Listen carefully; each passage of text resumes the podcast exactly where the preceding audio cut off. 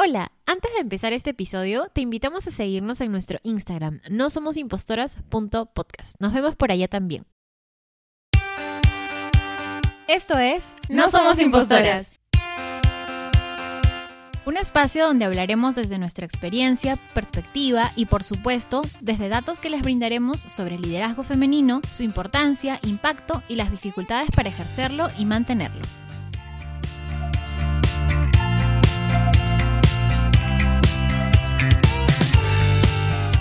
¿Qué tal? ¿Cómo están? Otro lunes de su podcast favorito, No Somos Impostoras. El día de hoy estamos Yanina. Fío. E Inés. ¿Y qué tal, chicas? ¿Cómo están? Cuéntanos, ¿qué han hecho en la semana? ¿Qué nos pueden contar? Acá Fiore está un poco triste. No estoy triste. no estoy triste. Río por no llorar, nada más. Como podrán notar, no está triste. No, no, no. Ah, Nos ha dejado claro que no está No triste. estoy triste. ¿Qué has hecho tú, Yani, estos días? Me fui a un concierto, que también Fiore se fue. Bueno, no fuimos Ah, juntas, no, pero no fuimos al mismo sabíamos, concierto sí. sin, sin saber, al concierto de Kevin Johansen. Este, pero súper lindo, en verdad. Bueno, sé que Fiore tiene ahí su, este, su vínculo particular con, con el cantante también. Sí, es mi ex. Es mi ex. Eh, No, mentira, no pero le terminé. no es mi ex, no es mi ex. Le terminé a Kevin, sí. no, mentira. Pero súper bacán, súper, súper chévere. Bueno, yo en verdad también, también me gusta mucho Kevin Johansen. Siento que es como de los cantantes que me gustan, tipo Natalia Lafourcade, Drexler. Son todos una manchita. Claro. Sí, de esa promo. Drexler. Pero sí, en eso anduve. ¿Y qué tal? ¿Ustedes qué tal? Igual con Yanni nos encontramos. No nos encontramos nos en encontramos. realidad. Nos vimos por historias del Instagram. Se enteraron ahí Nos que estaban en el mismo que sitio. Estábamos en el mismo concierto y justo yo le contaba a Yanni que me había comprado entradas como que a una a cierta zona que no estaba tan pegada al escenario, pero se equivocaron al momento de acomodarnos y nos pusieron a cuatro butacas del, del cantante. Qué monstruo, o Y sea, fue- estaba cerquitita. Estaba en la cara de Kevin Johansen, digo, ah, te amo. Y, y fue bien bonito, la verdad, canciones muy, o sea, para recomendarlo, de verdad que escuchen a Kevin Johansen, de verdad que tiene canciones muy lindas. Tuve. Su- Esa es la canción última con la que abrió. Esa canción la amo. ¿Saben que Kevin Johansen siempre, al cierre de todos sus conciertos, siempre llama gente a bailar? Ah, ¿sí? Y yo, que ya me había dado cuenta que Fiore estaba ahí, ¿Cómo sabías que estaba adelante? Porque vi tus... No, no sabía que estabas adelante, pero, Pero sí dijiste, creo. que irías a bailar al estrado. Entonces, cuando todas Estaba, subieron... ¿Subiste? Estaba, No, a estaba en nada de estaba subir. Lo que pasa es que Sí, yo yo no. esta- de hecho la gente de adelante fue rápido y dije, no, no quiero subir, pero después vi que todo el mundo se animó y ahí justo cuando iba a subir ya la chica dijo, no, pues no suban más, no suban más. Así que me quedé ahí nomás ahí como que... Sí. Sí, la vaina. pero... Yo miraba el estrado diciendo, acá tiene que estar Sí, yo Fiorella. estaba a, un- a nada de subir al estrado, pero dije, no, tranqui, no quiero tanto protagonismo, la verdad. Hoy no, hoy no. Hoy no. No quiero aparecer, en- no quiero aparecer en tantos Hoy videos. es el día de Kevin. Dijiste. Exacto, Mm. Se lo voy a dejar porque es mi ex y Sí. hay que sus logros. Ay, es un amor Kevin Johansen, de verdad. Churro, yo creo que de los tipos que a mí me gustan, o sea, esa, o sea físicamente, físicamente, Quiero uno así, sí, no sé cuántos años tiene Kevin Johansen, No tengo pero... Tiene hija, por cierto. No, ya sé, ya sé, pero o sea, es como que Tiene familia. tiene, no sé, es un... Es un Ay, lindo. Dios mío, lindo. ya. Sigamos, Cinesita, ¿tú cómo, cómo Si le das más cuerda, a comenzar Sí. a maquinar. Sí, no, mejor sigamos, no, no. por favor. Bueno, nada, yo me fui a un concierto también, pero de Marc Anthony. Ay, qué bonito. ¿También te parece churro? Pecho de gato, le dice mi cuñado. Sí. O sea, no me parece churro. No, además ya está tío. está mayor, pero es un hombre atractivo, canta Sí. súper chévere, hace un buen show. Aunque ahora último es como que ya se Está le nota cansado. más, más acabadiño. ¿Cansado? Sí, no sé, es como... Desde que Jennifer López se fue de su vida, ¿no? Claro. Mm, Yo creo que sí. Si un le poco hacía cumplir su régimen así. ya. Pero Duro y estuvo parejo, chévere. duro y parejo. Así ha quedado, así ha quedado Marc Anthony. Estuvo muy chévere, hace, o sea, fue como una hora y media y además pensábamos que no, no íbamos a llegar a entrar porque la cola era horrible, la organización en verdad, la organización estuvo bien fea para, para entrar, dos horas y media de cola, Ay, Dios no llegamos a ningún telonero, entramos 10 y 40 de la noche y llegamos a las 7 de la noche, la, o sea, a las 7 de la noche llegué a la zona para, para ver dónde estaba la cola. Y todo era un desorden. sí, ¿Dónde fue? En el estadio de San Marcos. Ah. Pero yo he ido a otros conciertos ahí y nunca había pasado eso. ¿Qué fue? Sí, pero al final, bueno, llegamos y ya nos olvidamos de todo. Queríamos denunciar a todo el mundo, pues no estábamos en la cola, molestos. Pero ya cuando lo vimos ya todo chévere. Estuvo muy, muy chévere. Estamos en el mes de los conciertos, ¿ah? Sí, totalmente. Sí, porque en dos semanas es el de Daddy Yankee. Alguien, por favor, si tiene entradas, compro. Pero pago, pero pago, de servicio pago público. precio justo. Pero Fiore, cuando esto salga no sé. Bueno, entonces ya no me ofrezco nada. La ya. siguiente- No, sí, que salga la siguiente semana, sí, todavía. Todavía llega. Sí, sí llega, sí llega, sí llega. Go Daddy. Estoy súper emocionada, Lucina. ¿Tú? Tú vas a ir al de Daddy de allí. ¡Ay, qué chévere! Sí, Fiorella, yo. por el Daddy Yankee? Es lo Voy a ir al concierto. No sabía que te gustaba tanto el reggaetón, por eso me sorprende. Es Daddy Yankee, Me es un clásico. No, me Yanni, ofende. Te, te- te hacía más en Kevin Johansen, Nat- Nat- Natalia Lafourcade. Ay, que era Más muy tranqui. Hartamente encasillada. O sea, Súper eh, encasillada. Lo que pasa es que yo te he visto bailar reggaetón, pero no sabía que era ¿Eso qué fan. significa? No sabía que era ¿Y, y lo fan. baila mal o No, qué? No, le he visto no, le bailar falta en-. Ya, ¿Qué pasa? pues. Pero, estoy o sea, indignada. Pero no pensé que Jenny respiraba el reggaetón como para pagar una entrada Como por un tú, como concierto, tú. claro. Y yo, yo, yo no voy es porque no encontré entrada, amigas, porque los revendedores compraron, pero... Para que Chévere, sí. ¿Cómo encontraste entrada? Es la envidia. Buen partner, ¿cómo buen partner, buen partner. Voy a... Yanina, la próxima que vayas a conciertos Estoy pásame la voz. indignada, Fiorella. Si cuando dijiste que ibas a Cochinola, yo te dije, sí, yo iba antes. ¿Tú ibas a Cochinola? No, ya, ¿sabes qué? empecemos, empecemos parte, el capítulo. favor, que empecemos el Ya, ya cállense, ya. dice ya cállense. El día de hoy vamos a hablar. ¿De qué vamos a hablar hoy día? En verdad, hoy día vamos a hablar sobre un tema súper delicado. y estamos empezando de la peor manera. Sí, Bueno. Perdón, nos descontrolamos. Volviendo a la, a la programación habitual. El día de hoy vamos a hablar. Ya no llores, Fiore. ya, sigamos. El día de hoy vamos a hablar sobre el acoso sexual callejero. Es un Ay, tema sí. muy, muy, Muy fuerte y que muy fuerte. Difícil. Muy fuerte y que de pronto, igual antes de hablarlo, o sea, digamos de grabar, estábamos conversando un poco acerca de nuestras experiencias que de hecho nada tienen de, de graciosas, pero de pronto nos han pasado hace, hace varios años y entonces por eso las podemos mirar con un poco más de seriedad y no tanta tragedia, ¿no? Pero sí. Sí, un poco más de distancia, ¿no? Pero igual afecta. Entonces, Sí. estábamos viendo o estábamos contándonos nuestras propias historias y por lo menos, bueno, habíamos coincidido en que en algún momento, y más de una vez, nos había ocurrido, ¿no? Y de, más de una sí, vez. y de repente nos eh, recordamos como las más fuertes, y que vamos a contar algunas. Sí, claro que sí. Eso era algo que también veíamos, ¿no? Porque en verdad si nos pusiéramos a contar cada vez que hemos tenido una experiencia acosadora en la calle, probablemente el, el, el episodio, primero que sería súper largo y segundo que sería solo sobre experiencias, ¿no? Sí, sí, sí. Y me parece, Inés, que tenías unos datos de la etapa promedio en la que empezaba. O sea, tenía varias cosas, pero a ver, lo primero que les quiero contar es este tema del espacio público. O sea, cómo la apropiación de este espacio público, y esto, bueno, lo estoy sacando también de una nota eh, que sale de CEPAL, que dice, la apropiación del espacio público en las ciudades es un indicativo de la calidad de vida y del ejercicio de la ciudadanía de sus habitantes. ¿Qué tan apropiadas estamos las mujeres del espacio público? ¿Qué tan seguras nos sentimos? ¿Qué estrategias tenemos que utilizar antes de salir a la calle para sentirnos protegidas, no? Y esto, a diferencia de los hombres, ¿cómo lo vivimos? ¿Qué tanto más tenemos que pensar y nos detenemos o eh, no transitamos por ciertos lugares a ciertas horas por este temor, ¿no? Entonces, esto es un indicativo, como, como dice este artículo, de nuestra calidad de vida y del ejercicio de nuestra ciudadanía. Eso me parece como bien importante porque no es algo anecdótico, eh, algo que nos pasa solo a algunas, ¿no? Esto es un problema estructural, ¿no? Que tiene que ver con la violencia que sufrimos las mujeres. Y si vamos a algunas cifras, eh, ahorita las encuentro, pero Yo diría que Tengo es varias como, cifras. como el inicio de, o sea, cuando hablamos de violencia de género, ya eh, en extremo, ¿no? En, seríamos como que ya el acoso callejero, estas pequeñas bromas, no bromas, incluso pueden ser piropos, entre Claro. comillas, Ajá, ¿no? De que hablan de, de- de tu cuerpo, de tu físico, no sé.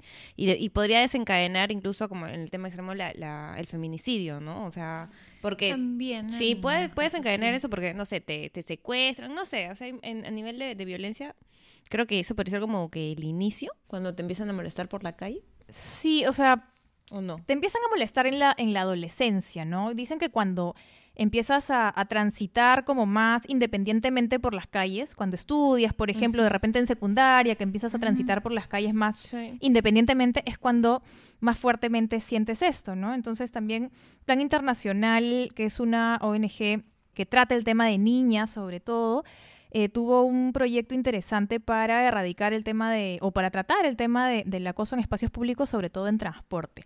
Y algunas de sus, de, mm, sus artículos o eh, la información que ellas sacan, que Plan Internacional saca, dice, la violencia sexual en niñas y adolescentes como forma de violencia es uno de los mayores problemas, bueno, que aquejan a nuestra sociedad. Ellas no se sienten libres de recorrer los espacios públicos, pues consideran que son lugares inseguros. Tampoco se sienten tranquilas navegando por internet, bueno, porque algún acosador también puede aparecer, que eso lo trataremos en otro momento. Y algunas cifras, ¿no? El Instituto de Opinión Pública de la Universidad Católica afirma que 7 de cada 10 mujeres han sido acosadas a nivel nacional y 9 de cada 10 en Lima Metropolitana. Además, y según cifras entregadas por el Ministerio de la Mujer y Poblaciones Vulnerables, a octubre del 2020 en el país se registraron, bueno, más de 67.000 casos de violencia contra las mujeres, de las cuales más de 24.000 fueron contra niñas, niños y adolescentes. O sea, esto no solo nos aqueja a las mujeres mayores de edad, sino empieza en la niñez y en la adolescencia. Sí, mira, de las cifras que mencionas de, de 7 de cada 10 mujeres que son eh, acosadas en el Perú, específicamente hablando de Lima Metropolitana, la cifra aumenta, es 9 de 10.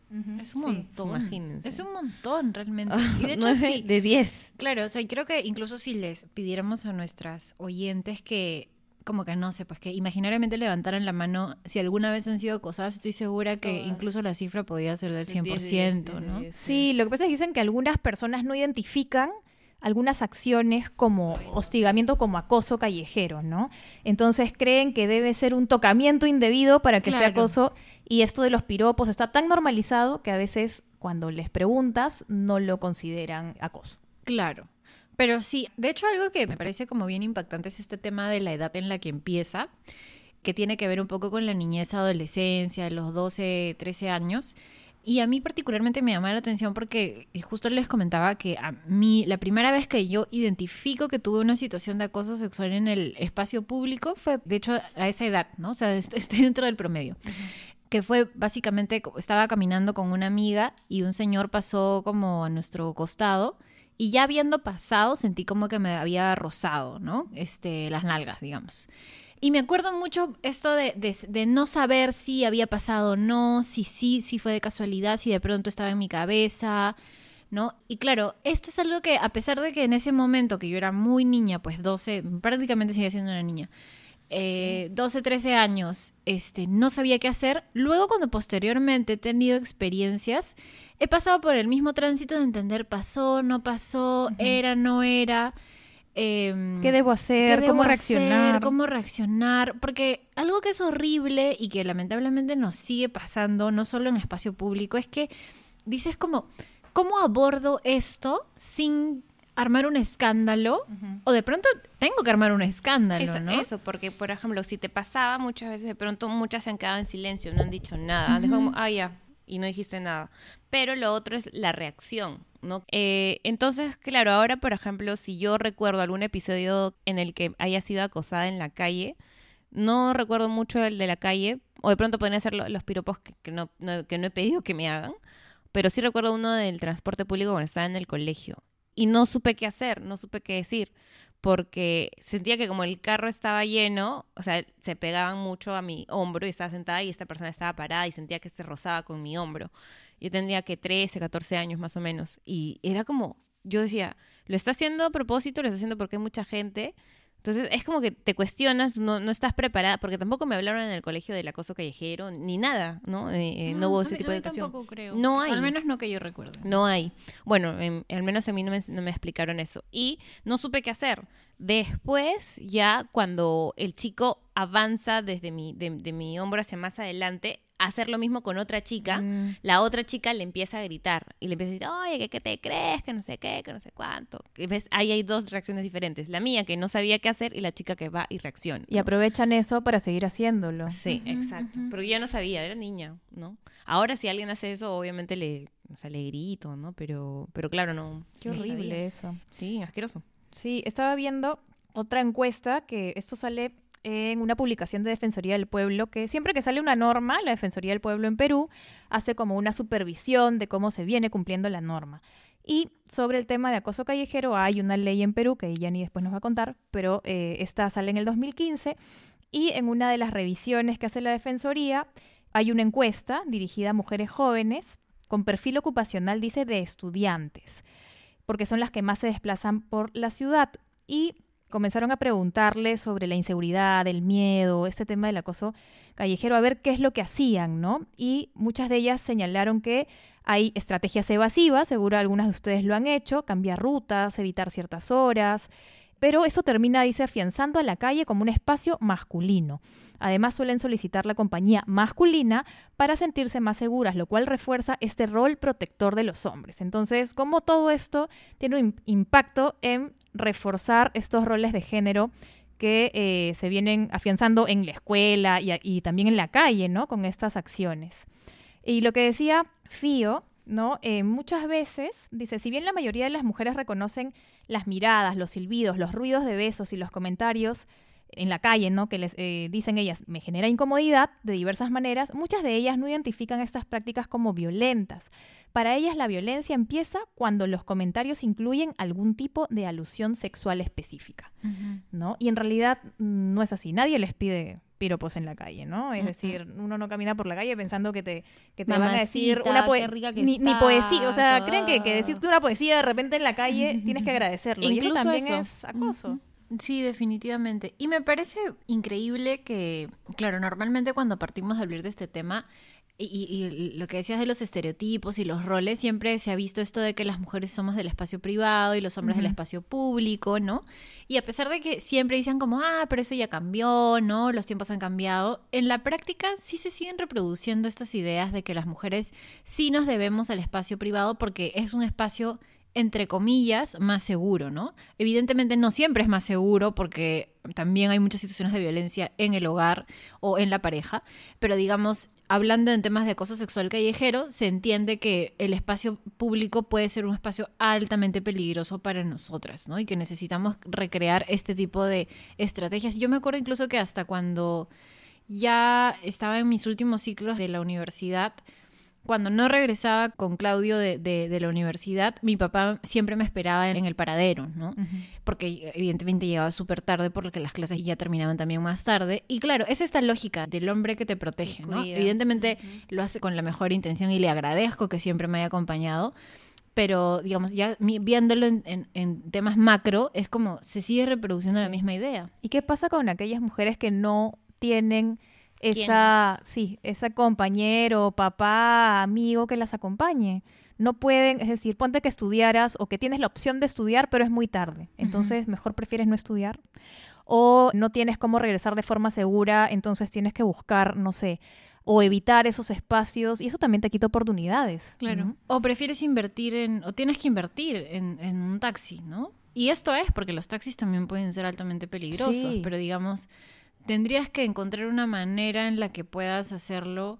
E igual si utilizas taxi es caro, ¿no? Ningún taxi es más barato que un transporte público o que ir caminando si estás cerca. Pero entonces, entonces protegerte es un privilegio igual. protegerte es un mm, privilegio, definitivamente. Y tiene, pues, es toda una inversión económica, finalmente, si, si lo deseas hacer, ¿no? Esta clásica de, de, no sé, si salen con amigas, este, siempre le dices como, oye, cuando llegues avísame, ¿no? Y, y yo siempre que salgo con amigas y regreso en taxi por la hora y tal, me dicen, ¿no? Como que nos vamos confirmando, ah, ¿no? y es esta lógica de, ya una vez que todas confirmamos, ya podemos dormir. Sí, es cierto. Pero es como terrible.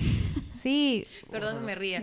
Sino que mientras tú contabas esto de los privilegios, me acordaba de una amiga que cuando ella ingresó a la universidad, justo habla, le hablaba de, de, de, mis traumas con los taxis o del transporte público y ella me dijo que cuando ingresó a la universidad le dijo a su mamá, no quiero ir al transporte público porque los hombres me miran, porque los eso me... le compró un carro y ella tiene su carro desde la universidad. Pero mira, se ahorró todo ese tema porque, claro, su mamá le compró el carro. O sea, estamos hablando de que, ay, ya qué bonito, se, acabó el problema, así. Pero no debería ser así porque no todas las personas tienen las posibilidades de, ay, ya quiero un carro y te regalan un carro. Y el transporte público es un servicio público. Exacto. Entonces, uno debería ir de manera segura en un transporte público. ¿no? Claro. Además es más ecológico. Totalmente. O sea, Sí. En principio debería ser tu primera opción, ¿no? O, o por último, Debería ser seguro. O sea, simplemente debería ser un lugar seguro. Y es uno de los lugares menos seguros. menos inseguros. seguros. Porque Sí. además aprovechan que estás con mucha Ajá. gente, como te pasó a ti, Fío. Ah. No sé si a ti, Yanni, te pasó en transporte público. A mí me han pasado un par de cosas en transporte Sí, público. claro. En un par de cosas que,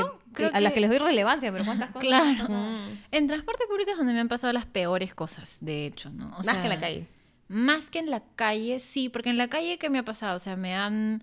Te han eh, silbado. me han silbado, me han dicho cosas horribles. Bueno, no, en la calle también me pasó ya de chica este, ver a un señor masturbándose eh, cuando era chica. Cuando Oh, tendría pues que 14 años. Pero es terrible, o es sea... horroroso. o sea, Pero mi ¿Qué peor experiencia sí fue en transporte público. Entonces, en, en mi, en, la- en mi memoria la escala está como en transporte público es lo peor, ¿no? que, me- que, a mí, que a mí me ha representado. Y de hecho, claro, yo manejo desde hace ya, pues que cuatro años. Desde hace cuatro años yo manejo y realmente noto la diferencia. O sea, desde el día en que aprendí a manejar y empecé a manejar, mis experiencias de acoso sexual callejero disminuyeron en un porcentaje altísimo. Claro. Altísimo. Porque O sea, lo que me iba a pasar. en Realmente creo que las nuevas experiencias que he tenido han sido más porque ahora que saco más a pasear azul y entonces en el parque a veces como... ¿En serio? Miradas. Sí, miradas, no. No tanto, la verdad. Más como que a veces hay señores que me hablan y que me, como que me, me transmiten una vibra que yo digo como que "Mm, mejor, mejor sigo andando con mi perro nomás. Pero digamos, nada como las cosas que te pasan cuando utilizas el transporte público, que sí es muy terrible. Por eso realmente es el real privilegio manejar. Sí, Ni siquiera totalmente. diría tanto como en el taxi, porque en el taxi igual te expones, o sea, igual hay un riesgo alto que te pasen cosas espantosas. Antes de que existiera incluso el, el- los aplicativos para los taxis, yo recuerdo que era como ya, tomabas taxi de la calle y yo siempre miraba a ver que sea una persona mayor, que no tenga cara. ¿Y por qué tenemos que estar así, no? Apuntando de la placa, a ver ese señor tiene cara de que es buena gente, o sea, porque hay taxistas que sí, mil veces me- jóvenes y que me miran con una cara y yo decía, no, no, gracias, siguiente, siguiente, pasa siguiente Sí, taxi. claro. Pero qué feo que estar, estar clasificando para poder tomar un taxi, ¿no? es una tensión de todos los días. Y ahí lo que contaban, no sé si, bueno, a quienes nos escuchan, si les ha pasado, seguramente que sí les ha pasado.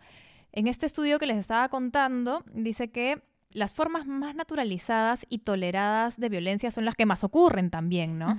En este caso, silbidos, un 32% de mujeres encuestadas en este estudio recibieron silbidos o recordaban haberlos recibido, seguido de gestos y palabras obscenas con un 30% y miradas invasivas con un 18%. Bueno, y después vienen los tocamientos indebidos, no sé si les ha pasado, ahí estábamos contando algunas experiencias. En mi caso les conté una experiencia de caminando por la calle, ¿no? Chibolita, yendo a, a tomar mi micro, ¿no? Este, en Breña, eh, una persona pasó, mm, un chico, ¿no? Pasó este, en el sentido contrario, ¿no? Yo me iba para una dirección, él para otra, y me metió la mano. O sea, a, a vista y paciencia, no de todos, es que no había gente en la calle en ese momento, era tempranito y yo me estaba yendo a la universidad. Y uno no sabe qué hacer. En ese momento yo tenía 17 años, o sea, hace un montón de tiempo. Esto fue en el 99 y no sabes qué hacer. En ese momento ni siquiera se hablaba de este tema, no se hablaba mucho de violencia, no sabías qué hacer eh, con este tema del acoso callejero y, y simplemente me quedé en shock y tuve que seguir caminando, me tuve que ir a la universidad sin reaccionar. Claro. ¿No? Y, y recordando esto, y en el micro igual, ¿no? Estas tocadas de piernas, son unos sí. asquerosos en verdad. Este, además tienen como toda una forma de esconderse, ¿no? Este, y entonces sí les contaba que era como con un folder que habían puesto en sus piernas y me estaba tocando la pierna. O sea, unos asquerosos, igual te quedas como, como en shock, también era chivola. Y después ya, este, mm, bueno, eso también de mm, exhibicionismo en, en un bus, ¿no? Claro. Que bajé asustada. Este, pero que yo no entiendo qué pasa por su cabeza. En verdad. Porque yo sí eh, eh, me estoy acordar que sí, se exponen ahí frente a todos. Y yo digo, ¿no? ¿Y, y qué esperan? ¿Qué están buscando estas personas haciendo Es eso? que se sienten dueños del espacio y dueños, no sé, ¿Con poder de- o con poder sobre ti, ¿no? O sea, o que tienes que mirarlos o tienes que aguantar esto que les provocó hacer. Sí. Contigo. Yo creo que sienten la real impunidad. O sea, creo que piensan como que, ah, no va a pasar nada, o si pasa algo no va a ser tan grave. Y lo deben haber hecho más de una vez. Sí, claro, o sea. Y a lo que, o sea, y a lo que viene mi pregunta es, yo sé que el acoso callejero se puede denunciar. ¿No? Se Sí. puede denunciar. Pero Sí. que voy, lo agarro de la mano y le, digo, tú maldito me has tocado, no sé qué, te, Sí, te hasta la que- es que es comisaría y eso. ¿o difícil. Exacto, porque estás en la calle, se corre, se va. O sea, sí hay normas, y de hecho que era justo lo que, lo que mencionaba Inés, de que le hacía la, la supervisión la Defensoría del Pueblo, que es la ley 3314, que es la ley para prevenir y sancionar el acoso sexual en espacios públicos, ¿no? Y que se- señala, pues, cuáles son las manifestaciones de acoso sexual, ¿no? Y las posibilidades que tienes de ir. O sea, en principio siempre puedes ir a la, a la comisaría cuando te pasa una situación de estas, ¿no? De hecho, el acoso sexual es un delito, o sea, sé que esto es como súper técnico, ¿no? Pero además de la ley en sí, hay un delito tal cual que se llama acoso sexual, hay un delito que son tocamientos indebidos, ¿no? Pero además el exhibicionismo, ¿no? Esto que les comentaba de que estás ves a un señor, Dios santo, masturbándose, eso, digamos, no es un tocamiento indebido ni es un acoso sexual como tal, pero pero, sí es, califica. califica como acoso sexual callejero. Entonces, claro, puedes ir a la comisaría. El gran problema es que tienes que llevar a la persona, ¿no? ¿Quién te ayuda? ¿Quién te, ¿Cómo o sea, digamos, si te pasa en el transporte público, sí hay una obligación del chofer y o el cobrador de apoyarte en ese traslado, ¿no? O sea, sí deberían llevarlo.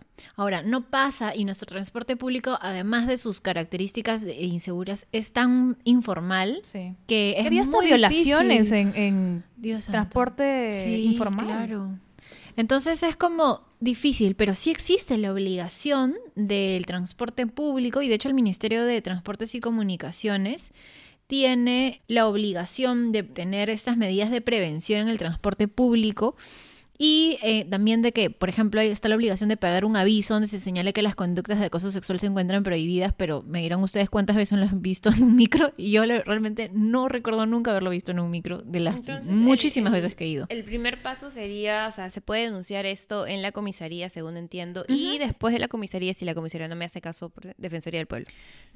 Sí, sí. Defensoría del Pueblo no Sí. acciona en ese momento, Claro, o sea, pero la sí Defensoría del Pueblo te de puede soporte. ayudar a hacer presión para que tomen tu denuncia. Claro, porque... Pero sí, Imagínate que la pero comisaría- claro, Ay, pero sí favor. deberías poder ir a la comisaría y deberían tomarte la denuncia.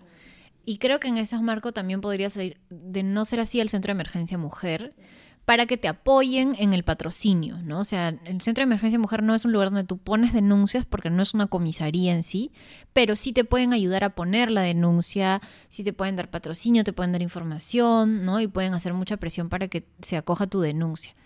Entonces sí es una manera, pero claro, sabemos también de los retos que eso supone, ¿no? Porque no siempre va a ser fácil llevar a la persona. A mí cuando me pasó estar en el micro y que había un señor que me estaba tocando, apenas lo, apenas lo acusó, o sea, apenas grité, el señor se fue corriendo, ¿no? Y ya, y realmente yo no tenía cabeza de pensar, a ver, ahorita voy a bajar a perseguirlo, ¿no? Lo voy a agarrar, lo voy a llevar. No, o sea, por mi cabeza solamente pasó que me dejé de tocar, ¿no? Sí, obvio. Y hay, nos habías comentado, Yanni, hay una página que se llama Paremos el Acoso Callejero. Sí, es una, ¿No? una colectiva, una organización que se llama Paremos el Acoso Callejero. y ahí también pueden encontrar información interesante, ¿no? Dice, ¿cómo denunciamos el acoso sexual callejero? Dice, observa detalladamente a la persona acosadora. Si es posible, grábalo o grábale. Tómale una fotografía. Si hubieran cámaras de vigilancia cercanas, solicítalas con los responsables. Anota fecha, hora y lugar. Entonces es, primero recauda información, luego puedes acudir a la comisaría, a la fiscalía, al centro de emergencia mujer o tener una comunicación por la línea 100 o el chat 100 que es eh, para el temas de violencia del Ministerio de la Mujer y finalmente comparte tu testimonio con personas de confianza y si te sientes lista, denúncialo en redes sociales. Ha habido algunos casos, por ejemplo en el Metropolitano ha habido ciertas denuncias y a diferencia yo creo que de, de años previos ha habido una reacción como de solidaridad mayor eh, de quienes estaban en este entorno. Entonces, de repente no nos toca a nos- a nosotras ser víctimas directas de, acoso en algún momento, pero sí alguien lo denuncia, alguien eh, llama la atención sobre esto porque le está pasando, tenemos que brindarle apoyo, ¿no? Darle estos datos, tratar de identificar a la persona, hacer que no se vaya también o, ubicar de repente a eh, personal del transporte público o policía que esté cer- eh, cerca para que puedan atraparlo en flagrancia, ¿no? Y, que la denuncia sea más, más efectiva.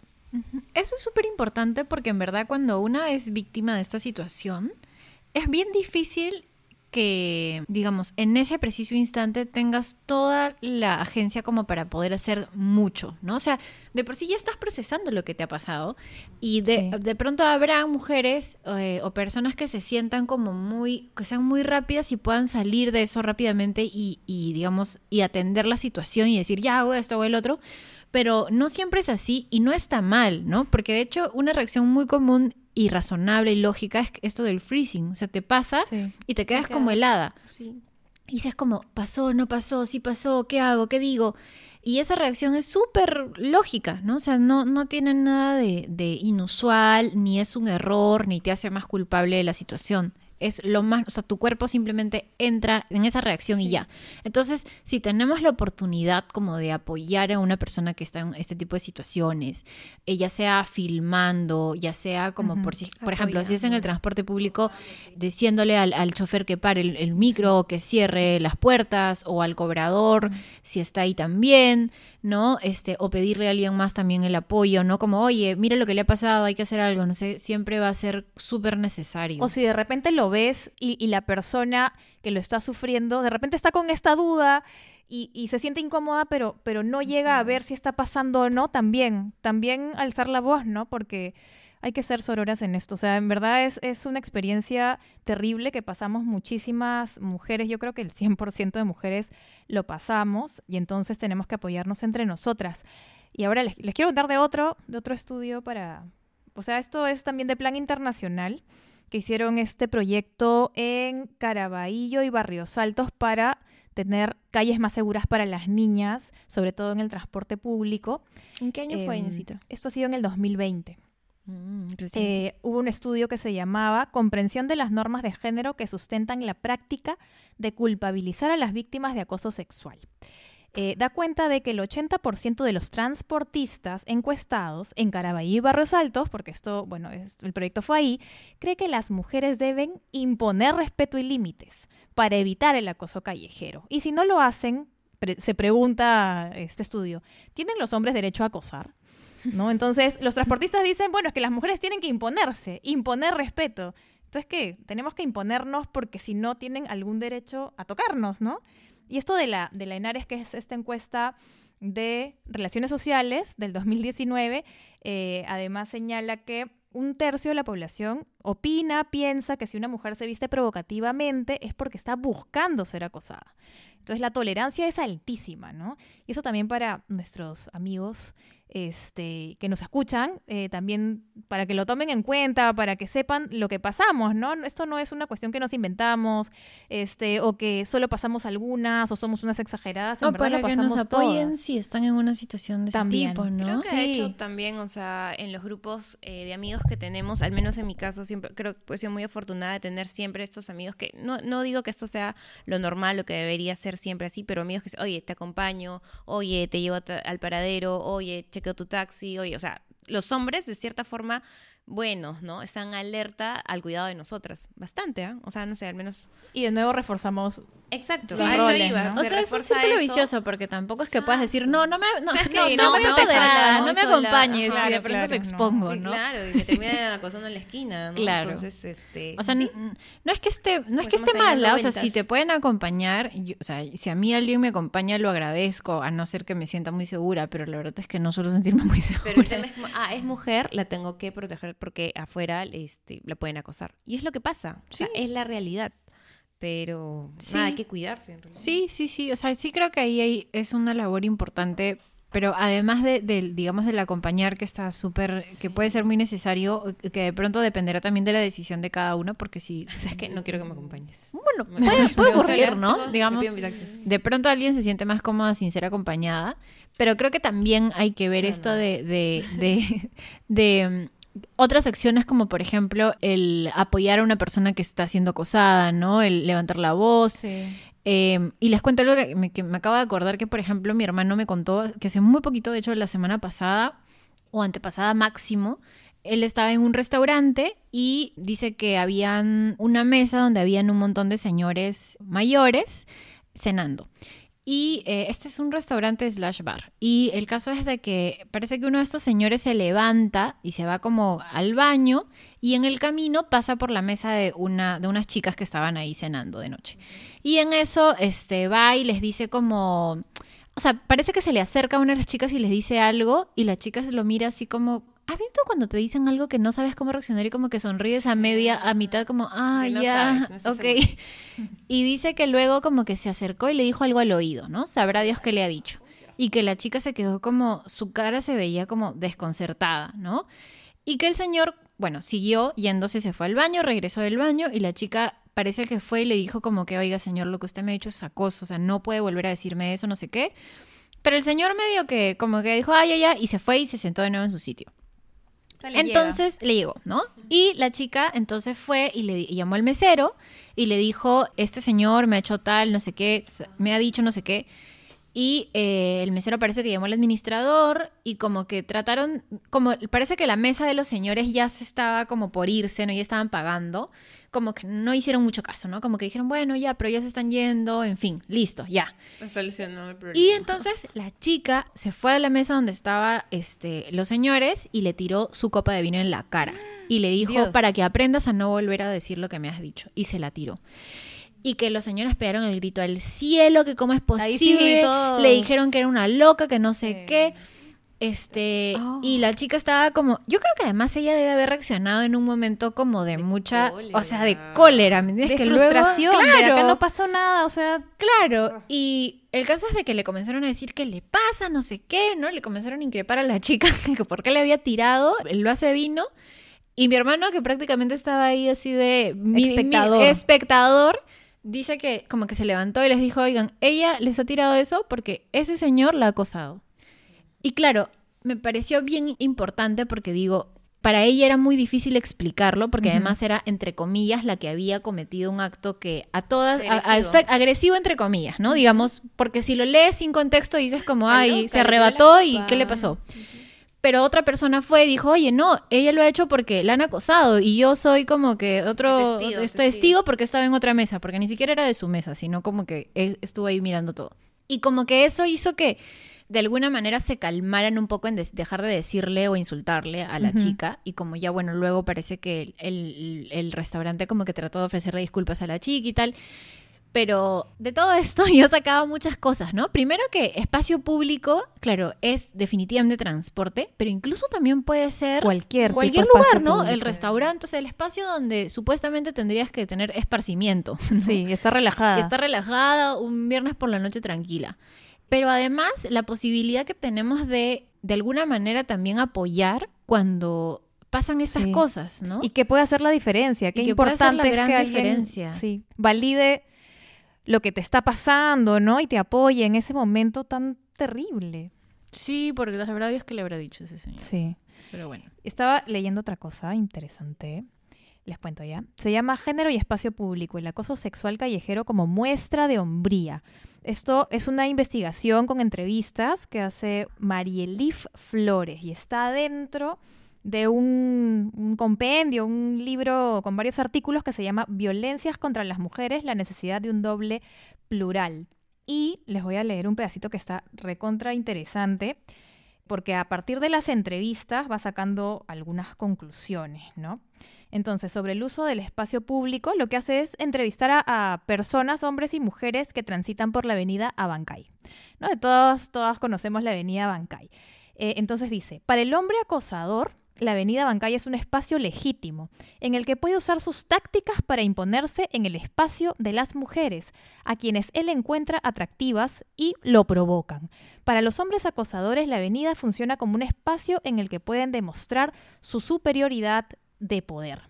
¿No? De esta manera, el espacio público es un lugar donde se ponen a prueba las formas hegemónicas del género masculino, donde los hombres gozan de sus beneficios siempre y cuando cumplan con las normativas masculinas, mientras que las mujeres deben de estar a su disposición para servir al cumplimiento de esas normas. ¿no?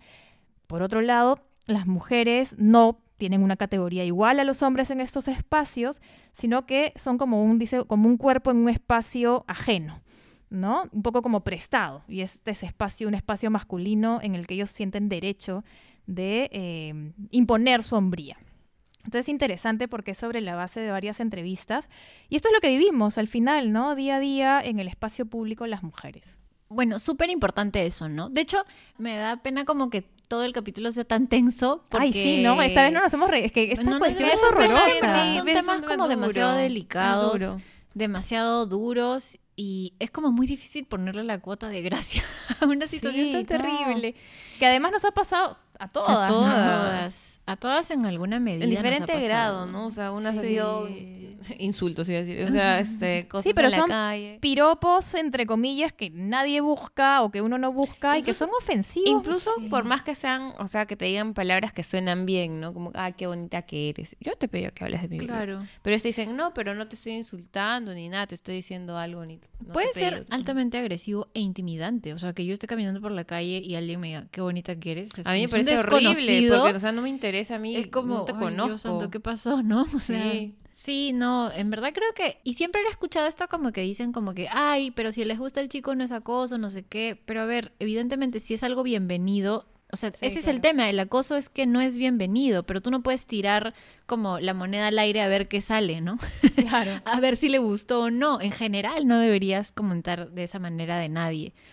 Y solamente me parecía importante no dejar de señalar que definitivamente para algunas personas es más complejo que para otras, ¿no? O sea, por ejemplo, para las personas con discapacidad es bien difícil porque el espacio público de por sí ya es difícil para ellas, digamos, por todas las medidas de accesibilidad que hacen falta. Pero también si a eso le sumas la violencia que enfrentan, entonces también estamos hablando de que para, por ejemplo, las mujeres con discapacidad es más difícil todavía porque no tienen incluso menos posibilidades o más barreras para poder enfrentar este tipo de situaciones, ¿no? Eh, pensaba que incluso podía ser lo mismo para las mujeres trans, para las mujeres lesbianas, que también tienen bastantes formas de acoso en el espacio público o las para las mujeres bisexuales que también tienen que enfrentar, ¿no? Y que digamos pasa por una violencia que se expresa de diferentes maneras, pero que sigue siendo violencia para nosotras, ¿no? Y que también tenemos que atender y que tomar en cuenta.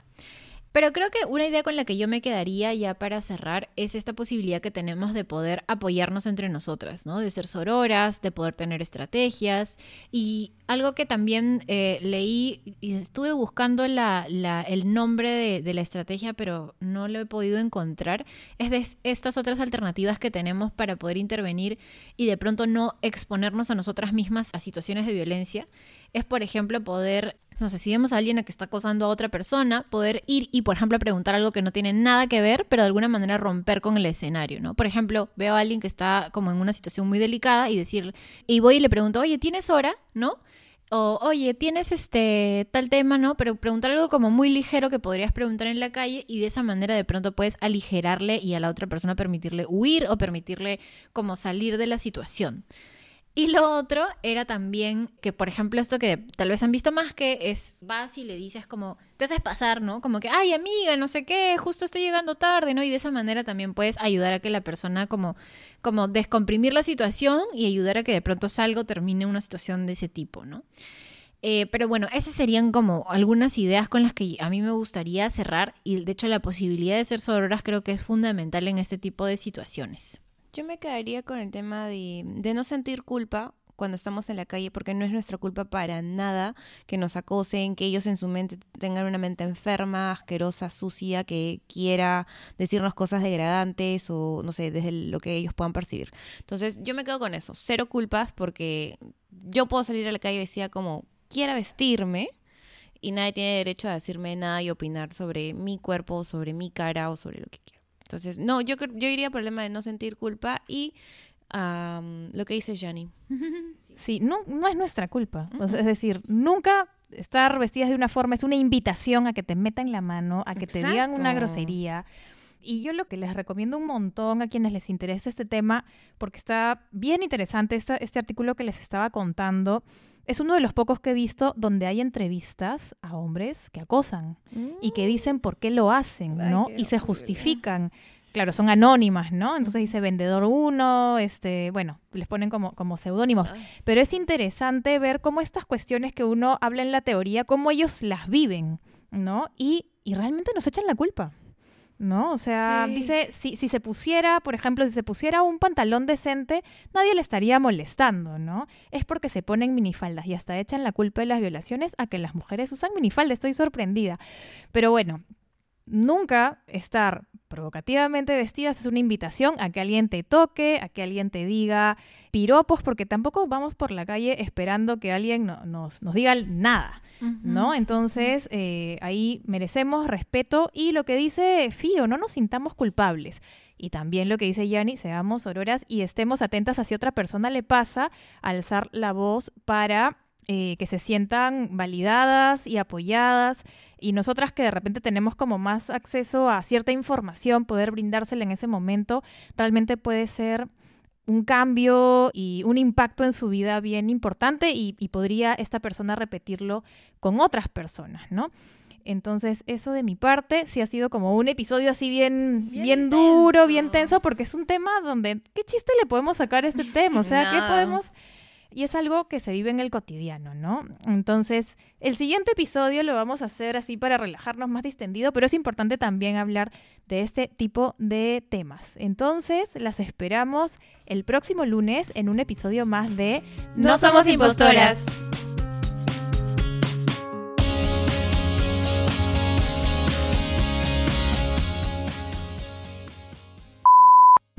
Hoy, un lunes más en su podcast favorito. El día de hoy estamos Yanina. Fío. E Inés. Sonó tu cuello. Se escuchó mi conejo en mi cuello. Yo pensé que se escuchaba adentro mío. O sea, no sé si Créeme que se escuchó. se escuchó afuera. No entiendo. Ya, ¿qué hago? Abajo silencio. Déjame pensar. Creo que estás haciéndome una pregunta. No, Siri, cállate. Cállate, Siri, no ¿En te serio? necesito. No, nunca lo iba a hacer. En la madrugada a veces suena No. Entonces, No se olviden de seguir escuchándonos en su podcast favorito. No somos impo- impostoras. ¿Qué pasó? Ay, lo lamento. No, no, no. no entendí que tenía que decirlo. Estaba así como que, ¿qué van a decir? Ay.